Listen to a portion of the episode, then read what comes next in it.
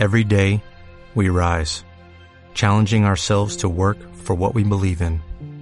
At U.S. Border Patrol, protecting our borders is more than a job, it's a calling. Agents answer the call, working together to keep our country and communities safe. If you're ready for a new mission, join U.S. Border Patrol and go beyond. Learn more at cbp.gov/careers. Vivimos días que nunca parecen tener 24 horas. Pero es miércoles y es de noche. Y entre todo ese ruido, qué gusto poder encontrarnos para juntos abrir este portafolio. Arrancamos.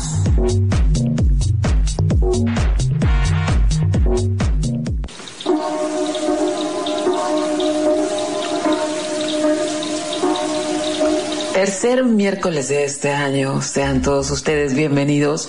Arranca esta noche el portafolio. Mi nombre es Karina Villalobos y hoy estoy lista para acompañarlos desde ahorita hasta las 11 de la noche y bueno, pasaditas las 11 de la noche más bien. Y este programa únicamente es los miércoles en los 40. Estoy conectada, Karina Villalobos en Facebook, arroba Suita 9 en Twitter, arroba Suita 9 en Instagram y espero que todos estemos en nuestras posiciones para llegar hasta ustedes en los controles Armando, en otro punto de la ciudad Isa, que va a estar actualizando la cuenta de Twitter y pues bueno, bienvenidos, tomo aire. La verdad, hacer el, el, el programa el día de hoy fue un tanto complicado, eh, no difícil, o más bien fue difícil, más no complicado, va, va por ahí. Lo que pasa es que el día estuvo lluvioso y pues ahí como que se activa ese chip de hmm, ver pelis, panecito dulce, el cafecito. Además, eh, Además se, se, junta con, hoy en la mañana fue la investidura del presidente aquí de Estados Unidos, la salida de Trump, entonces como que también estaba todo ese latente esa posibilidad de que algo se descarrilara, pero pues parece que parece que todo está en orden, ¿no? O a lo mejor hay cosas que por ahí se perdieron o no vi tantas noticias, no sé. El punto es que sí, me, me fue complicado. Eh, porque no puede quitarla como esa flojerita de lluvia. Pero bueno, hoy es el cumpleaños de David Lynch, director de cine y guionista, que para los que son muy jóvenes, pues seguramente suena en chino ese David Lynch, pero, ah, híjole, ha hecho películas y series memorables. Entre algunas que puedo mencionar rápidamente fue eh, Blue Velvet, que es uno de los, como de las películas más emblemáticas de los ochentas, El hombre elefante, Twin Peaks, que ha tenido dos versiones, una más moderna, muy, muy reciente, eh, Eraserhead. Y una de las que yo amo, amo, amo es Mulholland Drive. Entonces, feliz cumpleaños a David Lynch, director estadounidense que todavía sigue activo.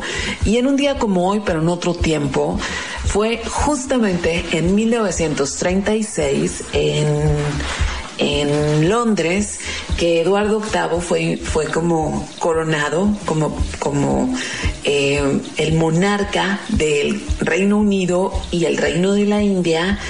¿Y por qué lo menciono? Digo, nunca menciono así como en tal fecha, tal rey. ¿Por qué lo menciono? Porque Eduardo VIII es justamente el rey que abdicó casi un año después, el 11 de diciembre, porque de acuerdo a los pues a los usos y costumbres de la monarquía de aquel tiempo.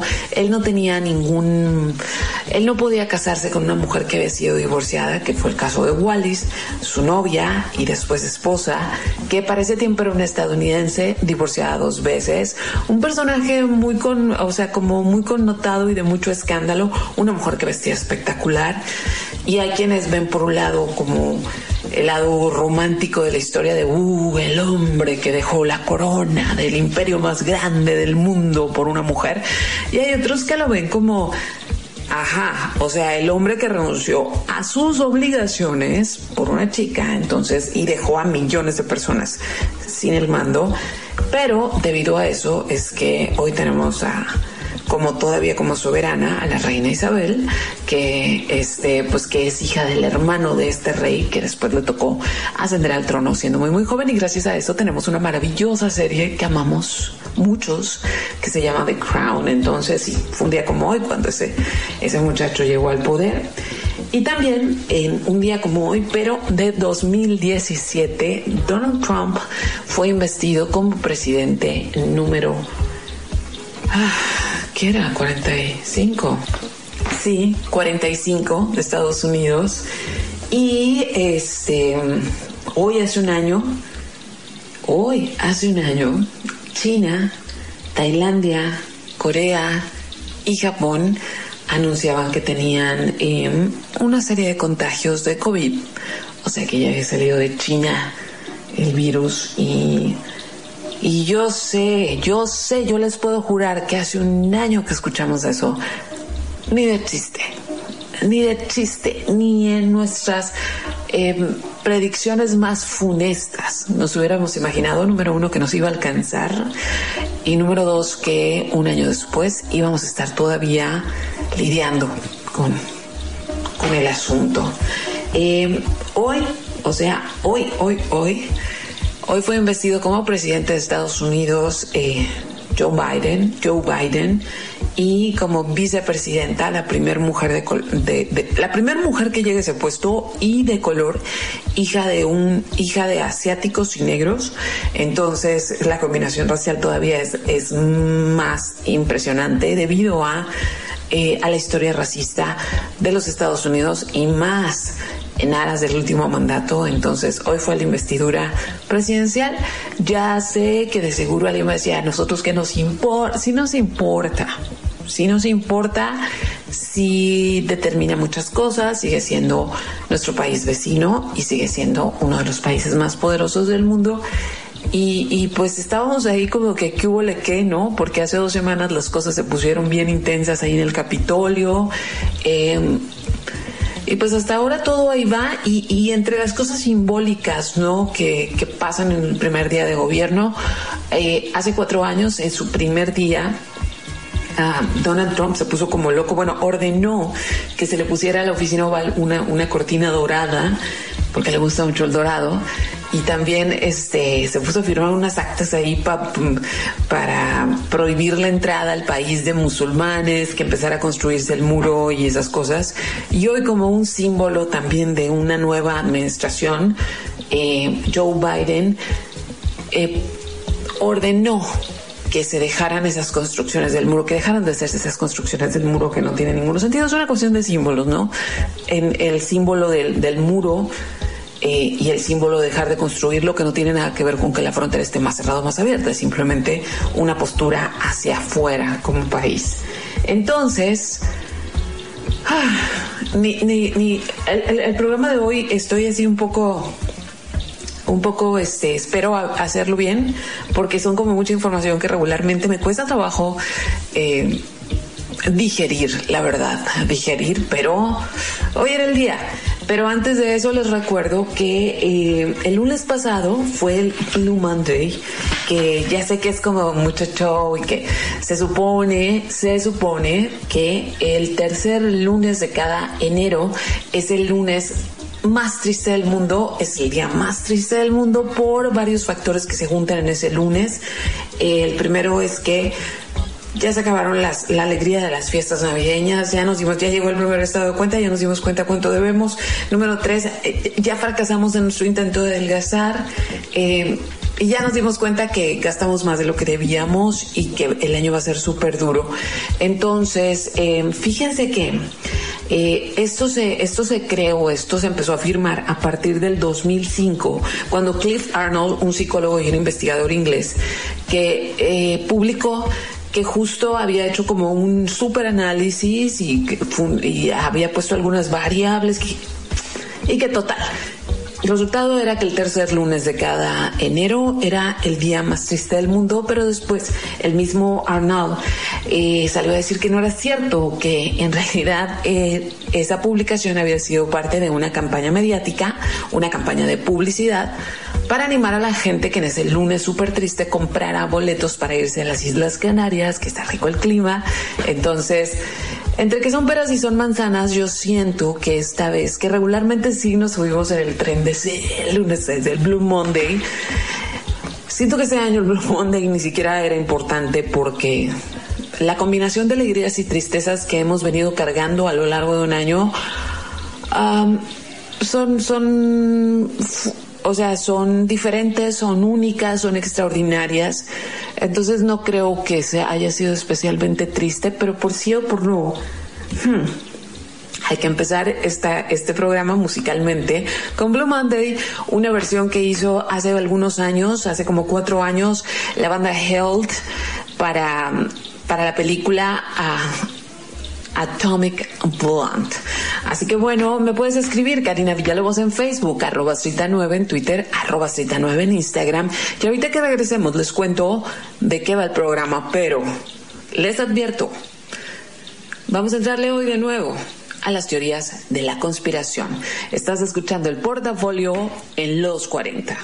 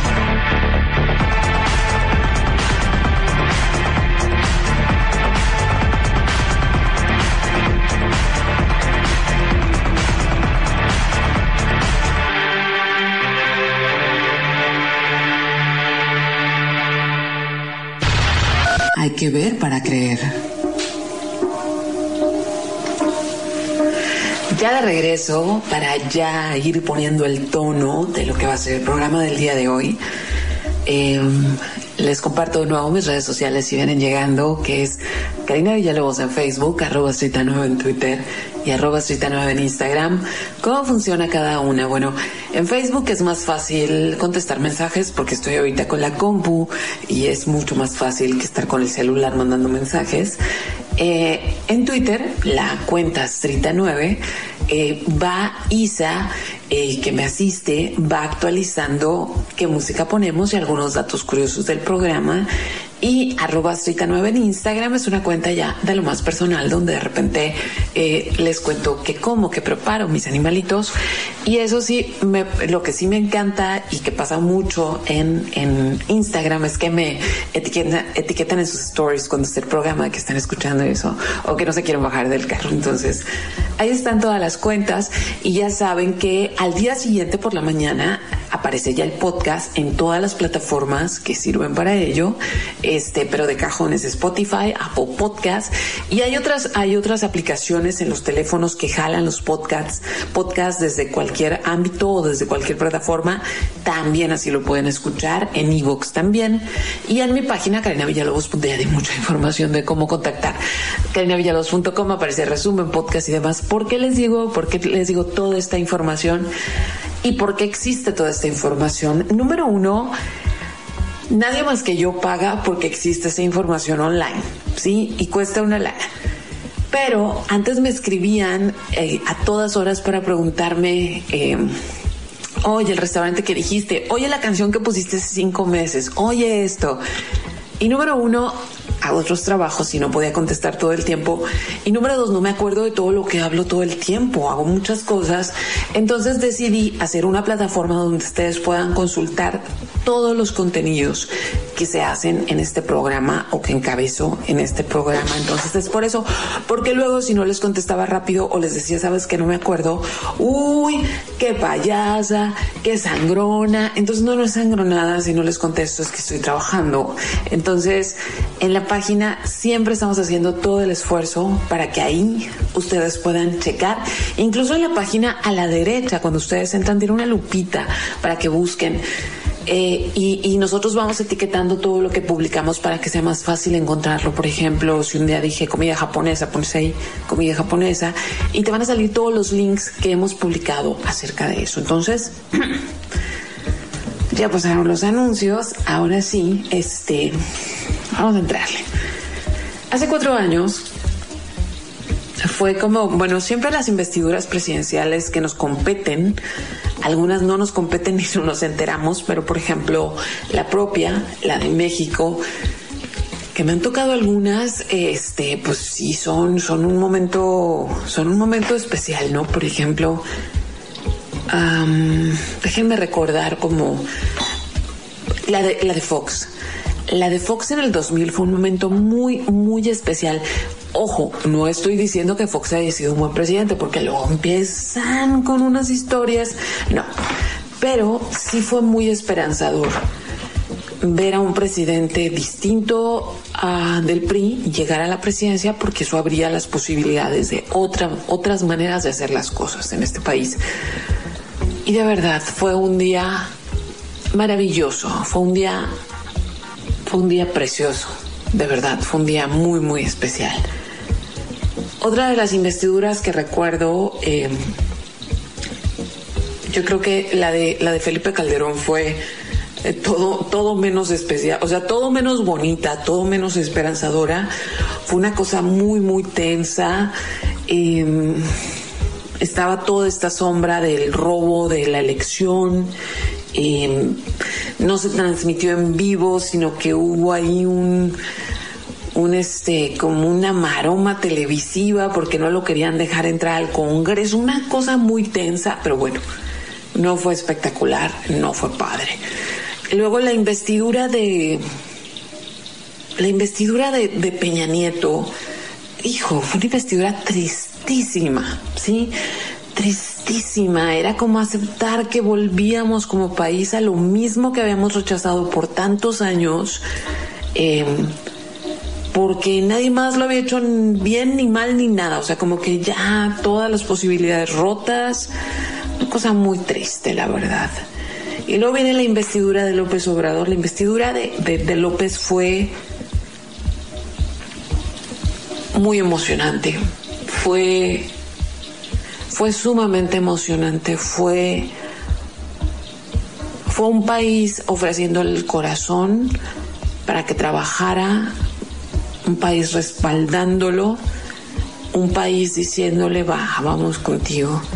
Uf, no, no, no quiero meterme en ese cohete porque esa presidencia apenas está en marcha y todavía no sabemos cuáles son los, cuáles van a ser los, cuáles van a ser los saldos de esa presidencia, pero, uf, pero no, lo que sí puedo decir como opinión personal es que no ha respondido de la manera adecuada, no ha respondido de la manera sensible que requieren muchos, muchos sectores de la población. Y, justamente eh, como, como candidato él se vendió como un personaje muy sensible, pero no es el tema. Simplemente estoy tratando de contextualizar.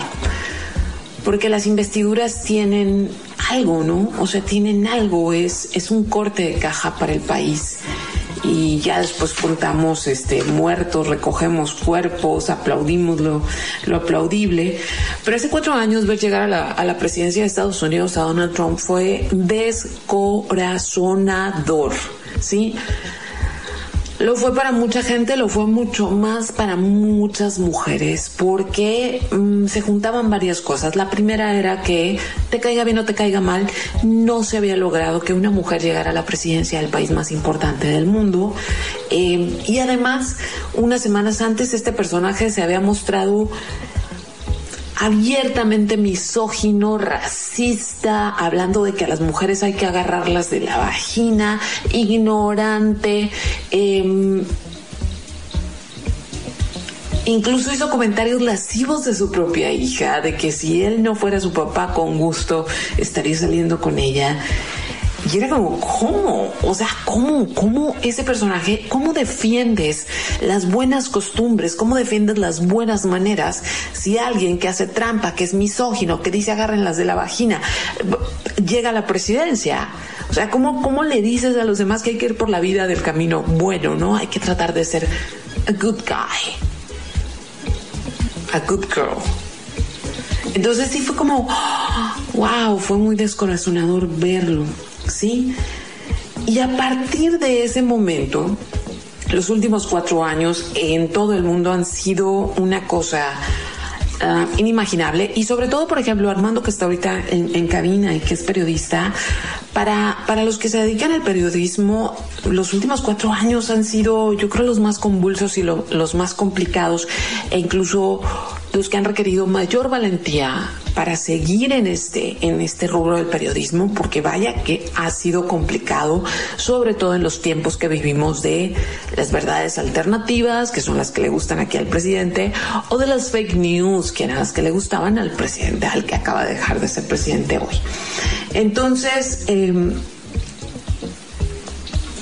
a partir de, que llega Donald Trump al poder, eh, lo que antiguamente, antiguamente suena antigüedad, ¿no?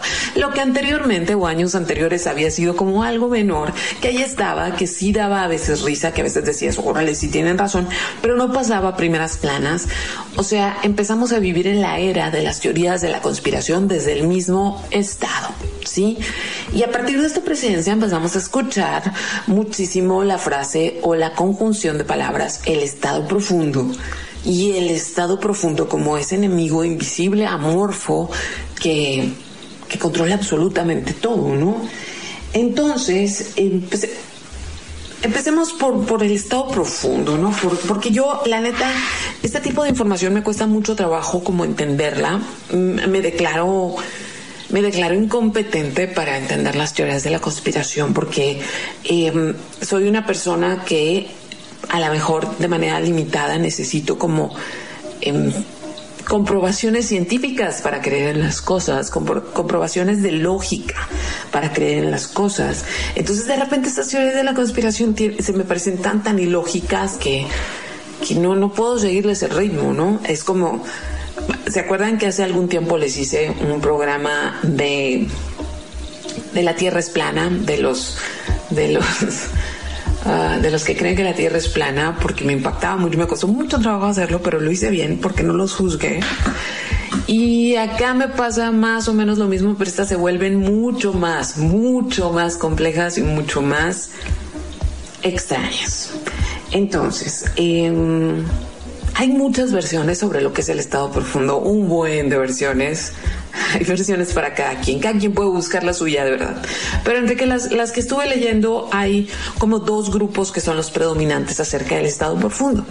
Hay una que no está muy tirada de los pelos, que tiene todo el sentido, que dice que es como la del estado profundo clásica, que se habla de ella desde los 50 y los 60 y es acerca de un conjunto de entidades eh, que van desde gubernamentales, pero sobre todo em, militares y también de la industria que hace armamento.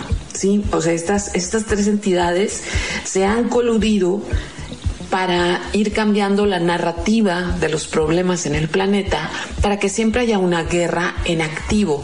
¿Para qué? Para que se sigan metiendo armas, porque ese es el dinero que realmente mueve el mundo no es descabellada, porque chequenle nada más, o sea, siempre el dinero de las armas es, el dinero que mueve muchísimo, es el de la coca, ¿no? Este, que mueve muchísimas cosas y en muchos casos la coca y las armas se han movido juntos para intereses políticos y para intereses no políticos. Entonces, pues el Estado profundo tiene un sentido.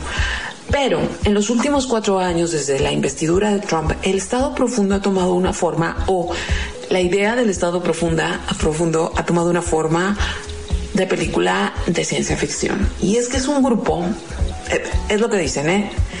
El estado profundo es un grupo de gente muy, muy, muy poderosa que controla el poder y que controla el dinero en el mundo y que quieren controlar nuestras mentes, ¿sí? Por muchos medios.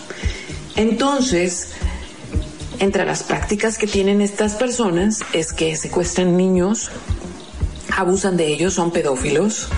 Eh, y no estoy diciendo que no existan pedófilos, existen y no deberían existir y no deberían estar sueltos, pero se dice que este grupo de poderosos pues, son pedófilos, se toman el, el, como agua la sangre de los niños, primero los torturan porque eso hace que se liberen no sé qué tantas cantidades de toxinas que generan un estado eufórico más profundo que el de cualquier droga que tú hayas escuchado, que es más para poderosos y que los tienen en túneles, eh, pero un chorro de niños, ¿eh?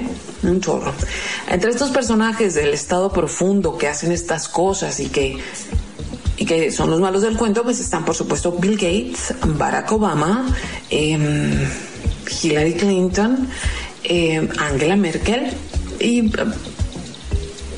y estaba entre entre ese grupo Jeffrey Epstein, que se supone em, era así como el que les conseguía la chamacada, ¿no? Y eso, eso no es todo, ¿sí? Eh, hay, un, hay un grupo de resistencia de buenas personas que se hacen llamar los patriotas que se dieron cuenta que el enviado de las fuerzas del bien para terminar con todo este estado profundo era nada más y nada menos que Donald Trump. Entonces ahí tengo que hacer pausa porque uno no puede seguir así tranquilo después de, lo que acabo de decir. Y vámonos con música. Eh, lo que vamos a escuchar, fíjense que hace mucho no pongo algo completamente instrumental, esto es algo de electrónica. A mí la electrónica me hace sentir muy como optimista. Entonces, eh, esta semana estuve escuchando a Paint Stories, que es esta banda o este grupo de electrónica. y sí, el día está lluvioso y las circunstancias son adversas, pero sí, ya acaba de pasar el Blue Monday, pero yo decido que quiero ver con, con, luminancia, sí, el futuro. Entonces vamos con esto, se llama Missing Link de Uppermost. Estás escuchando el portafolio en los 40 y estoy hablando en específico de teorías de la conspiración, el estado profundo y Donald Trump.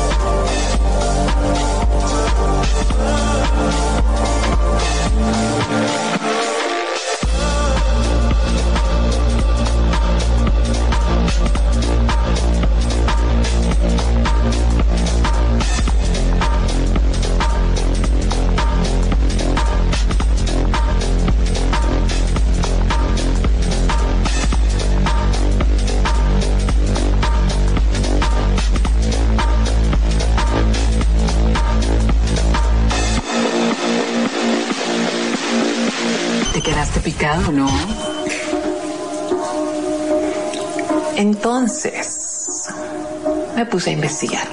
Sobre todo hace dos semanas, justo dos semanas, que fue lo del Capitolio, que había mucha gente entre los entre, entre los que estaban ahí, entre la turba y los manifestantes y demás, había muchos que traían la Q y otras siglas que estuve leyendo lo que significaban. Y son tantas teorías de la conspiración combinadas que la verdad, me cuesta mucho trabajo entenderlas, pero fue como sobre las Qs porque ya había escuchado QAnon y vi unos videos y demás. Entonces dije, bueno, ¿de dónde pues? O sea, ¿de dónde viene todo esto de QAnon y cómo se relaciona con... Eh, Donald Trump y cómo Donald Trump en el imaginario de quienes creen en estas teorías se convirtió en el salvador de Estados Unidos y por ende del mundo. Entonces vayamos, obvio, este programa no es de una, cre de una creyente de estas teorías de la conspiración, pero siempre, siempre, siempre, bueno, ya una vez hablé de teorías de la conspiración, esta es la segunda vez. No, no me, no me burlo y trato de entender desde dónde viene esta lógica. ¿Por qué? Porque ahí está y porque es plática de muchas partes, ¿no? Pero para todos los que se preguntan de dónde viene esto, pues bueno, eh, el nombre primero, Q, ¿no? O sea, Q, Anon, o que demonios significa QAnon y por qué de repente está en todos lados esta Q? Bueno, esto se remonta a 2017 en, durante las elecciones y se van a acordar aquí de varios hechos. Eh, hubo una teoría acerca, bueno, eh, se soltaron un buen de correos electrónicos eh, que no decían mucho, no aportaban mucho, pero eran muchos correos electrónicos que se habían enviado desde la casa de campaña de Hillary Clinton a, em, a una pizzería en Washington. Sí, miren, mm, no creo en lo de las claves, pero cada quien no, o sea, cada quien. Entonces eh, empezó a haber aquí una idea de que eran mensajes en claves porque debajo de esa pizzería, que es una pizzería súper chiquita, hay un sótano donde tienen a cientos de niños que los utilizan para comercio sexual con políticos prominentes. Ok. Nunca se pudo demostrar nada de esto, pero llegó una persona a tratar de matar a la gente que trabajaba en la pizzería, ¿sí?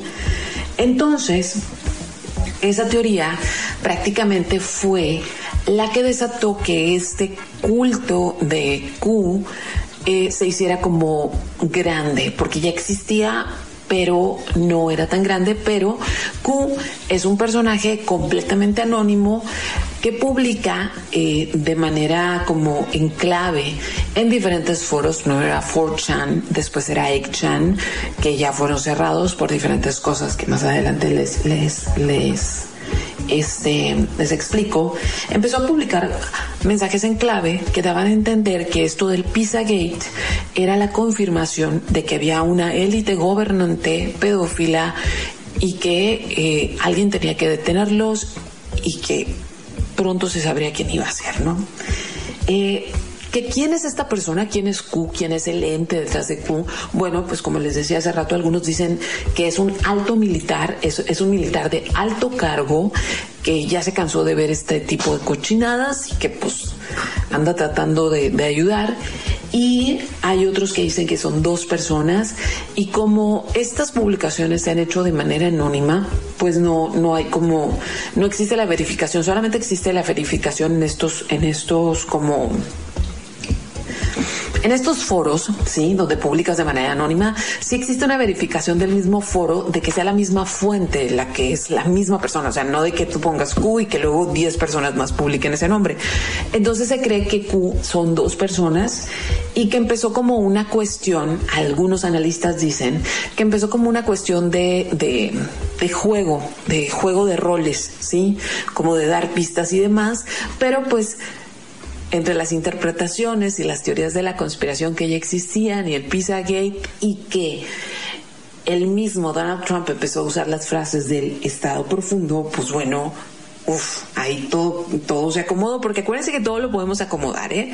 Por más ilógico que sea, si uno empieza a hilar cadenitas y a encontrarle un sentido, uff, punto, es real, ¿no? Entonces, de acuerdo a estas profecías en clave de Trump, porque las profecías no dicen Trump, ¿sí? O sea, o estos drops, ahorita les explico qué es, este ruido que están escuchando, si se escucha es mi gatita que está aquí haciendo un, relajo con mi escritorio, María, porfa, estoy trabajando, María. Pero bueno, eh, de acuerdo a cómo se tradujeron por los estudiosos de Q, estas, María, estas señales, Trump fue reclutado por generales de alto mando del ejército para que llegara a la presidencia en 2016, porque obviamente no podían confiar en nadie que ya estaba dentro del sistema político. Y una vez que llegara a la presidencia, iba a ser el encargado de limpiar la casa, de em, desmantelar esta red criminal y meter a toda esta gente, a los nombres que ya les dije, a la cárcel, eh, supuestamente con una operación, em, con una operación que se iba a llamar Tormenta. ¿Sí? Entonces, eh, la operación Tormenta, pues ahí estaba, ¿no? Ahí estaba. Es lo que leí, yo no soy seguidora, es lo que leí de que, pues, en algún momento Trump va a anunciar la operación Tormenta, iba a pasar esto, iba a hacer aquello, iban a caer estos puercos, y Obama va a caer, y Hillary Clinton va a caer, y todo eso, ¿no? Pues bueno, en 2017, Donald Trump posó una foto en la Casa Blanca o en el Capitolio, fue en uno de estos dos lugares, eh, posó con su esposa y con altos mandos del ejército altos mandos militares y sus respectivas parejas, porque en estos altos mandos hay hombres y mujeres, y por tanto había hombres y mujeres en las fotos y esposos civiles y esposas civiles. Entonces, cuando se estaban acomodando para esta foto, Donald Trump dijo, tan sencillo, dijo, ¿saben eh, ¿Saben qué significa esta foto? La calma antes de la tormenta. ¡Boom! Para todos los conspiracionistas y seguidores de Q, fue, esa fue la manera que, en clave, Trump les dijo, ya viene la operación Tormenta, ya vamos a encargarnos de esta gente, ya vamos a acabar con esta red de pedófilos, ¿no?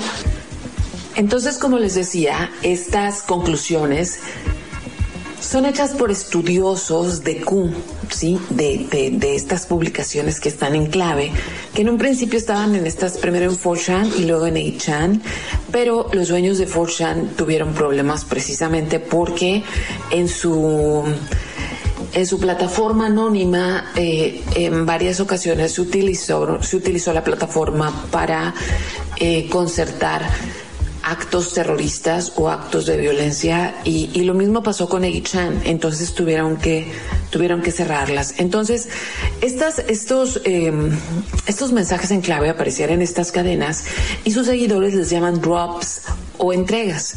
Entonces, eh, como era difícil, ya cada vez eran más seguidores, cada vez son más seguidores, como era difícil en... Eh, como estar al tanto de dónde estaba publicando Q ahora, eh, se hicieron como largas cadenas y grupos para compartir las profecías o las frases estas de las profecías, que ya son más de cinco mil, ¿sí? Y como les decía, la mayoría, la mayoría de ellas están en clave. Entonces, los, los, algunos seguidores de estas teorías de la conspiración, pues organizaron una aplicación que eh, la podías bajar en Apple Apps. Y era una aplicación pagada, o sea, no era como que gratis te llegaban las profecías. Entonces, cada vez que aparecía una nueva, ¡pum! Te llegaba tu notificación. Con el tiempo, Apple, la, la, a pesar de que era de las más vendidas y seguramente ganaba una lana con eso, este, pues Apple la, la sacó de circulación porque mm, atentaba o más bien ayudaba a la desinformación, pero el mundo. Les voy a leer una de las, eh, uno de los mensajes de, de Kuhn. Este es de septiembre de 2018 y, y son, les voy son tres líneas, ¿no? Una dice, no, son cuatro líneas. Dice, verdad revelada, pista BC. Verdad revelada, Hussein. Instrucciones, correo electrónico, HRC.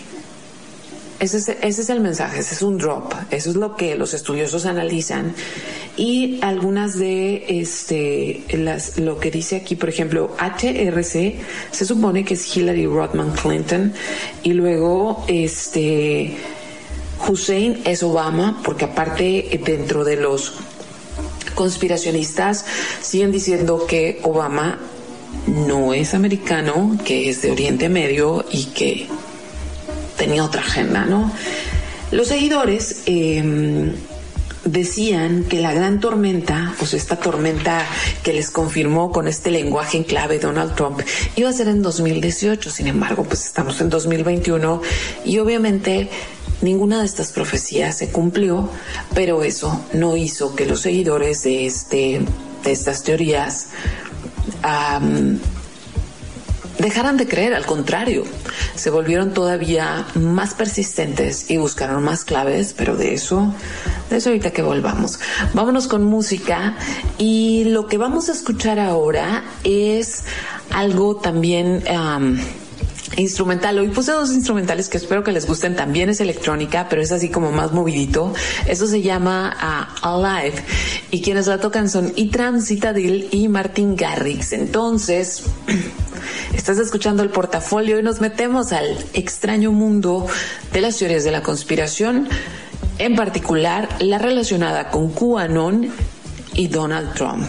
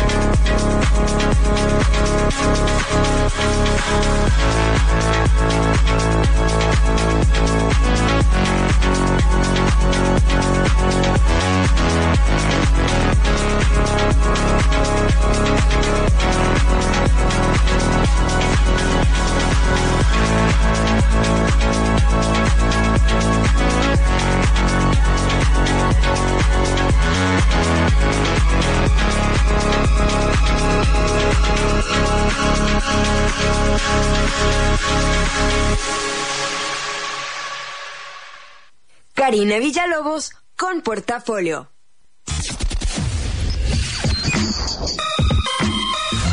Hola, somos los 40. Y tenemos... Los 40. Todos los éxitos. Karina Villalobos en Portafolio. Vaya, vaya, vaya.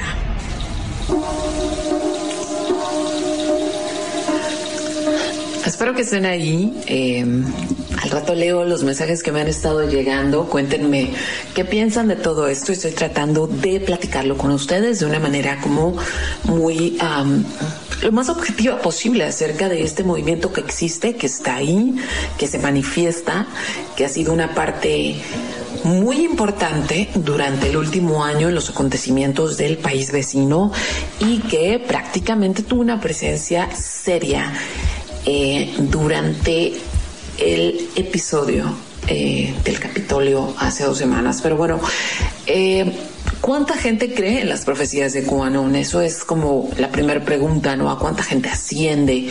Y hasta antes de que, hasta antes del año pasado, hasta antes de que entráramos en esto de estar más en casa y más pegados a las redes o viviendo a través de redes, pues eh, se creía que había así como, ah, son como 100 mil, no se preocupen, no son tantos, eh, pero con, eh, con todas las cosas como cómo se incrementó el tráfico de información durante la pandemia, las redes sociales hicieron algunos, algunas corridas de búsqueda acerca de los grupos que creen en esto y se encontraron que entre videos, grupos y ligas, estamos hablando de muchos millones de personas, como de decenas de millones de personas que creen en toda esta teoría, que tiene muchas teorías en conjunto. De hecho, juntan muchas teorías, pero la más importante es la de la red de pedofilia, ¿no?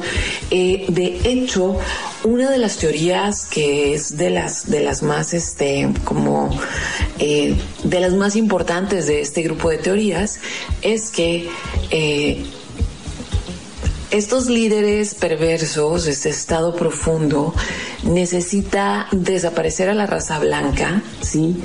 Al hombre blanco bueno para que no se den cuenta de todo el cochinero que ellos están haciendo desde el poder y por eso permiten la migración y por eso permiten la combinación de razas este y le llaman un genocidio de la raza blanca entonces es real, ¿eh? es real, no estoy inventando nada, nomás vean algunas de las declaraciones de hace dos semanas del Capitolio y todo eso está ahí revuelto con muchas otras cosas más, pero es como imposible eh, entender el espectro, o al menos para mí entender todo el espectro de este conjunto de teorías de la conspiración. Entonces, obviamente, para todos estos... Eh, este sector de la población antisemita que ve como enemigo al latino, al negro, al indio, pues obviamente le cae como anillo al dedo esta teoría de la conspiración, ¿no? Y dice, sí, sí, es el estado profundo, ¿no? Em, desde el año pasado, eh, desde el año pasado empezó a ser como una preocupación eh, de muchos estadistas que hubiera gente dispuesta, porque las hubo y porque aparecieron, hubiera gente dispuesta a cometer actos de terrorismo doméstico para volar como emblemas y demás, incluso para desestabilizar el movimiento Black Lives Matter. ¿Por qué? porque decían, o sea, una cosa es que, que, se cuenten historias y otra muy distinta que alguien prepara una bomba y se vaya a estos lugares, ¿no? O sea, ya el, el, el nivel de creencia es, es difícil, es complicado y es peligroso. Entonces, eh, estaba leyendo como a varios, varios estudios y no nada más de, de, esta teoría de la conspiración, sino de muchas otras, ¿no? Pero esta es como súper, súper popular, incluso entre las personas que siguen estas profecías se autodenominan seres de luz, eh, entre ellos se habla del despertar, tiene muchos tintes sectarios como de tipo religioso, pero obviamente no relacionado con ningún dios. Entonces, eh, Dicen los estudiosos que es muy atractivo para la gente que le gusta resolver como enigmas, que se vuelve algo así como un juego, ¿no? Porque si ven la luz, si ven la realidad, si empiezan a traducirla de otra manera, y por ejemplo, cada que sale Hillary Clinton en un lugar y dice una palabra significa otra cosa, se convierte como en un juego de realidad, ¿sí? En un juego eh, eh, como de desentrañar claves en la realidad y eso es muy atractivo porque te hace sentir, o al menos estas personas sienten que saben más que los demás, que su conciencia que está más elevada, que ya abrieron los ojos y que conocen la verdad, es como la búsqueda de la verdad.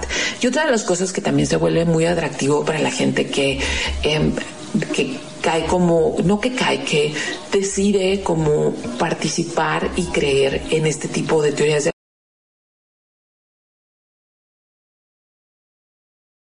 conspiración es que se vuelven comunidades muy afines donde todo el mundo se apoya y donde todo el mundo cree lo que el otro viene y dice. O sea, nadie dice, ay, esa, eso que hoy no. O sea, es como, sí, tenés razón. Entonces es mi tata para mi nana, ¿no? O sea, se vuelve un lugar como muy, eh, pues donde se te apapacha, ¿no? Que nadie te va a decir que estás loco. Entonces es, es, es un sentido de comunidad y eso es muy grave, ¿no? O sea, no es grave lo del sentido de comunidad, ahorita lo explico. O sea, es muy grave que nuestra necesidad de pertenecer a algo, de pertenecer a un grupo, de ser aceptado, de ser querido, a veces sea tan grande que terminemos envueltos en, en, teorías que quien puede creer las teorías que quiera, pero en teorías que ensalzan a personajes como Donald Trump. Porque en serio, o sea, si fuera otro personaje, a lo mejor diría, órale, sí, sí, está bien, está, ese personaje sí es de armas tomar, por eso lo eligieron como, como su portavoz o como su héroe. Pero veo a este tipo que no tiene más que un vocabulario limitado, ¿no? Y que hace berrinches y todo eso. Y digo, ah, uh no, no, no tiene sentido. Nada más por poner un ejemplo. Este, de todas las profecías de QAnon, ninguna se ha cumplido valga, o sea, tengo que anotar eso. Una de ellas es que la tormenta, o sea, esto de esto que iba a pasar eh, de que iban a caer todos estos mandos pedófilos iba a ser el 3 de noviembre del 2017, obviamente, no pasó.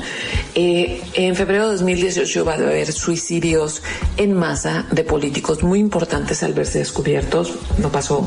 Zuckerberg tendría que dejar Facebook y, y irse a Estados Unidos, tampoco pasó. Este, y, lo chistoso es que no pasaron estas predicciones, no pasaron estas profecías que estaban esperando, pero siempre encuentran como, no, es que Trump usó una corbata de tal color, entonces eso quiere decir que no va a ser este día, sino va a ser otro. De verdad, señales y señales. Viven en un mundo de señales y eso, wow, qué cansado de ser o para ellos muy emocionante.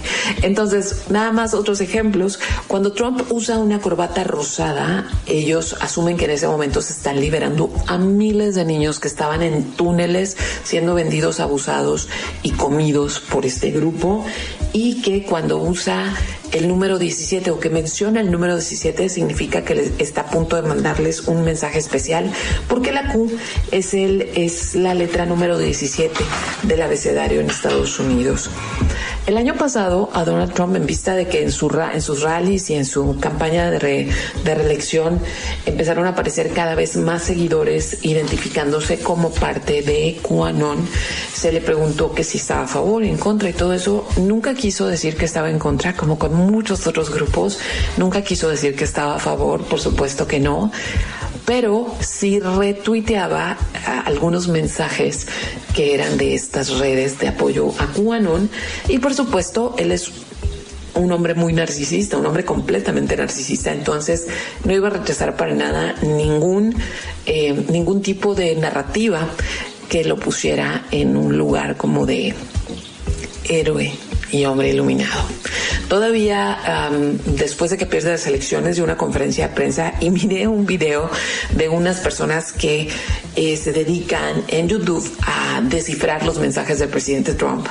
Y atrás de, de, de donde estaba dando la conferencia había una caja de, una marca que tiene jabones, o sea, entre las muchas cosas que estaban atrás había esa caja, entonces, pero era una cosa chiquita. Entonces decían que esa era la señal que había mandado Trump de que a pesar de que las cosas estaban difíciles, iba a limpiar iba a limpiar el Capitolio, iba a limpiar la Casa Blanca y la red de poder de todos esos socios porque había una marca de jabón en el cuadro. Entonces, al menos para mí, sí es como complicado, complicado entenderlo. Pero bueno, voy a parar aquí, vámonos con música. Este, vamos con esto que puse acá. Oh, oh, oh, esto es algo nuevo, completamente nuevo. Es de Elder Island. Lo escuché la semana pasada y la verdad está delicioso. Se llama Feral. Estás escuchando el portafolio. Todavía me alcanzas a escribir. Karina Villalobos en Facebook, arroba 9 en Twitter y arroba 9 en Instagram. Ya sabes, estás escuchando el portafolio en los 40.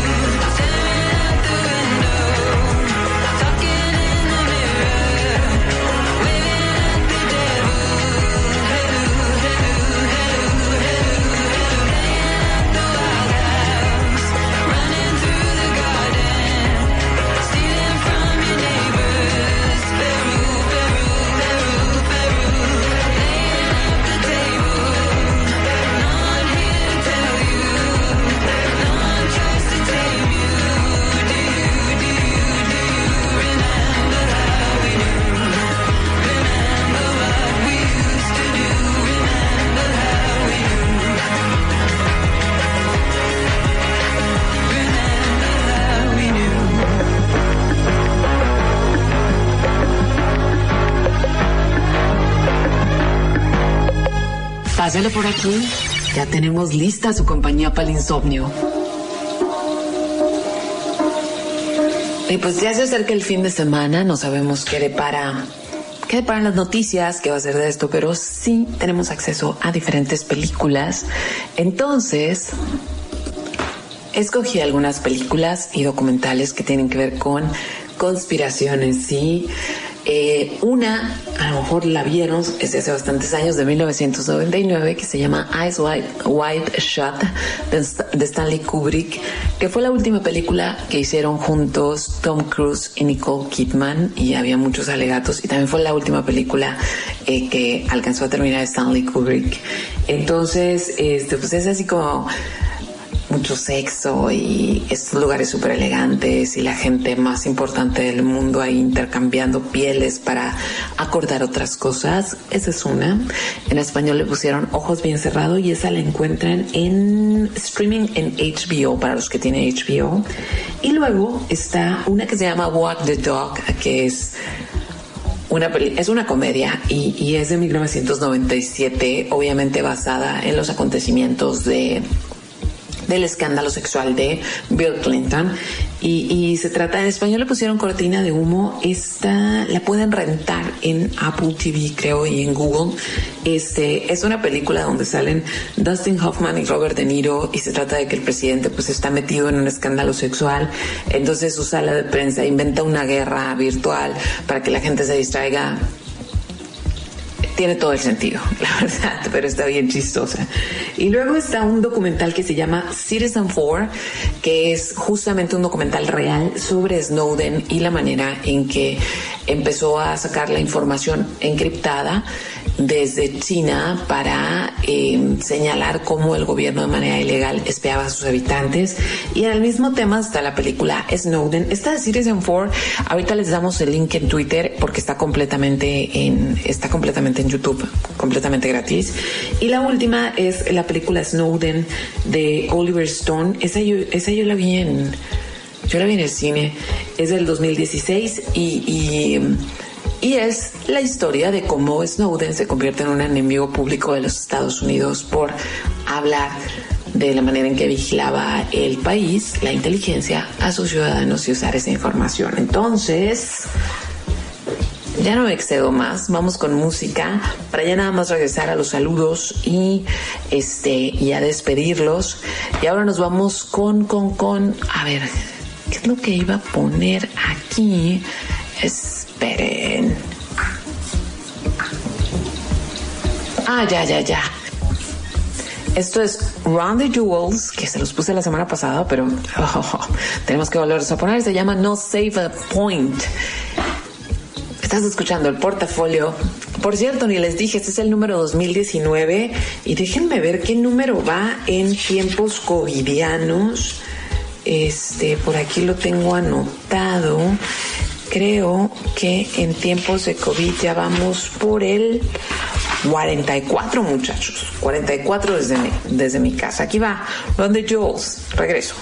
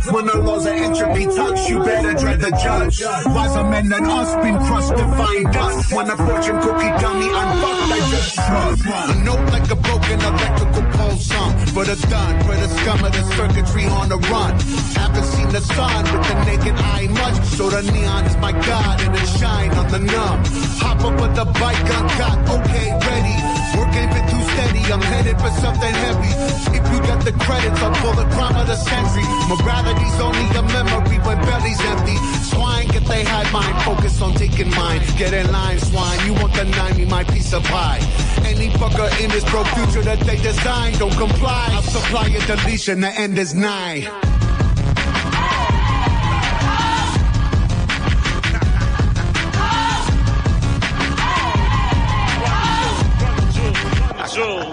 I, I, I, used to pray to God, but I think he took a vacation. Cause now the state of Cali is ran by these corporations. The shadow, the homeless, the population. The degradation they face, which should be an abomination. They body parts are stolen and sold to the richest patients. And we the mercenaries at war with the active agents. The legislators that work for the status that kill the babies. Would die in the back of a bullet built on Mercedes. Just to serve, murder them and the chauffeur. This humble herb, let my brain exit the urn. That's righteous,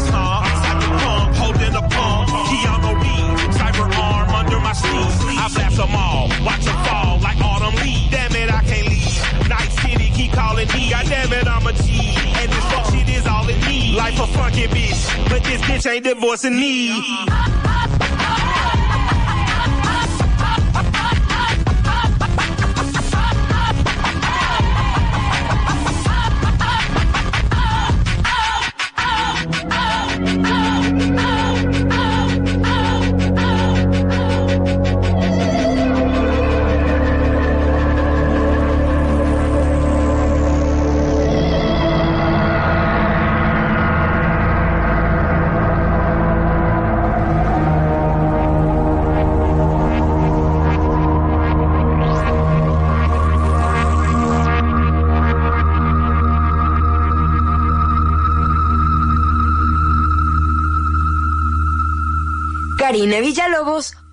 Portafolio. Hora de irse, hora de despedirnos. Oigan, no, no, no me contaron nada de que, no me contaron qué teorías de, las, de la conspiración les gustan más. Este, luego me cuentan. Y espero no haya estado muy disperso el programa. Como les dije, yo no creo en las teorías de la conspiración, pero quise traerlo a colación, así como cada semana vamos cambiando de temas, temas que son de, interés general que me, que, y que a mí en particular me interesan. Este, por eso lo traje y estoy tratando de entender, porque miren, a mí me, me causa un conflicto y creo que eh, si puedo contagiar a otras personas de que me de que yo tenga ese conflicto. Me causa mucho conflicto este tipo de cosas que vienen pasando desde hace unos años acerca de de que vivimos en medio de no saber qué es la verdad y que incluso los líderes, y no estoy diciendo que no creo en las teorías de la conspiración y que sí creo todo lo que los líderes políticos dicen, no para nada, o sea, si existen esas teorías de la conspiración es porque por siempre se nos ha ocultado información, porque siempre terminamos enterándonos de cosas terribles, ¿no? Y que se nos escondieron, pero pero sí me, me asusta muchísimo que sean los mismos líderes políticos, en este caso lo fue Trump por mucho tiempo, en nuestro caso pues tenemos aquí al señor López, que promueven el hecho de la realidad alternativa, porque eso abre las posibilidades a todo y a nada, ¿sí? A no creer en nada y eh, sobre todo se ha puesto en especial aprieto al periodismo. Pareciera que los periodistas son los enemigos públicos cuando los periodistas son es, ese, esa fuerza reguladora entre el Estado y los ciudadanos. Entonces es por eso que, que quería traerlo.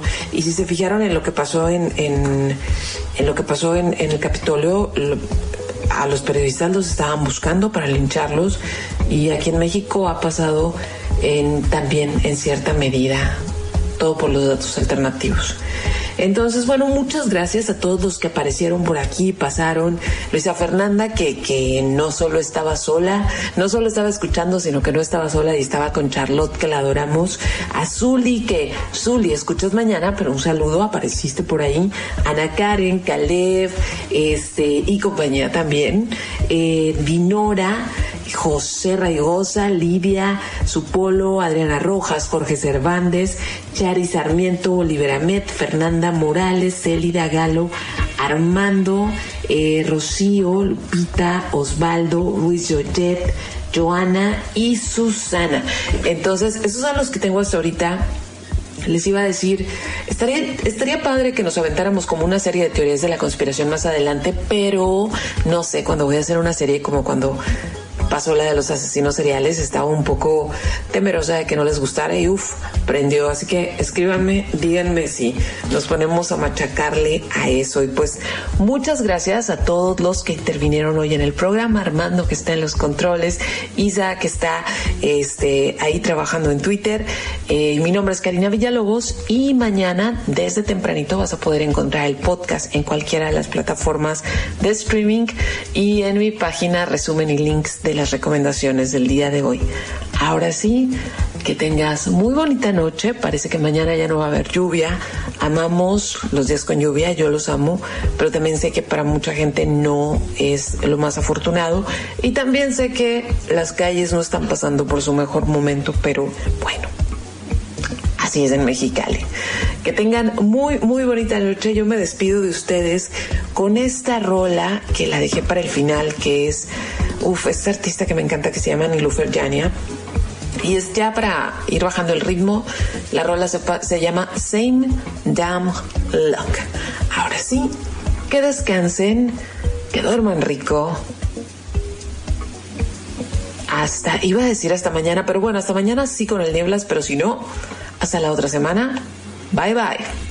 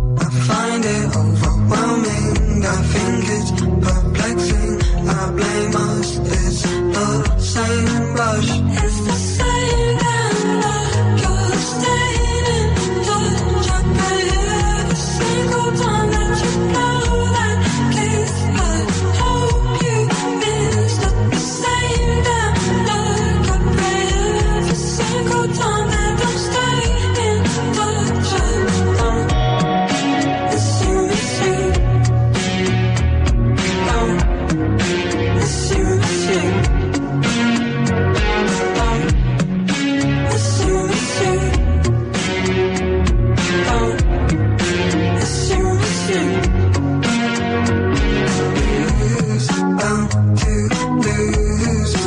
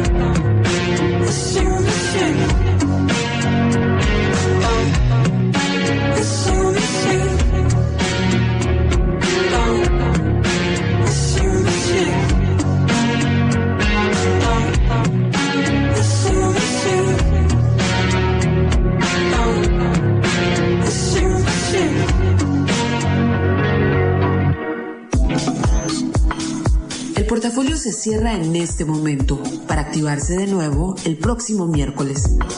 Descansa, respira y comparte. En Sherwin Williams somos tu compa, tu pana, tu socio, pero sobre todo somos tu aliado, con más de 6.000 representantes para atenderte en tu idioma y beneficios para contratistas que encontrarás en aliadopro.com. En Sherwin Williams somos el aliado del PRO.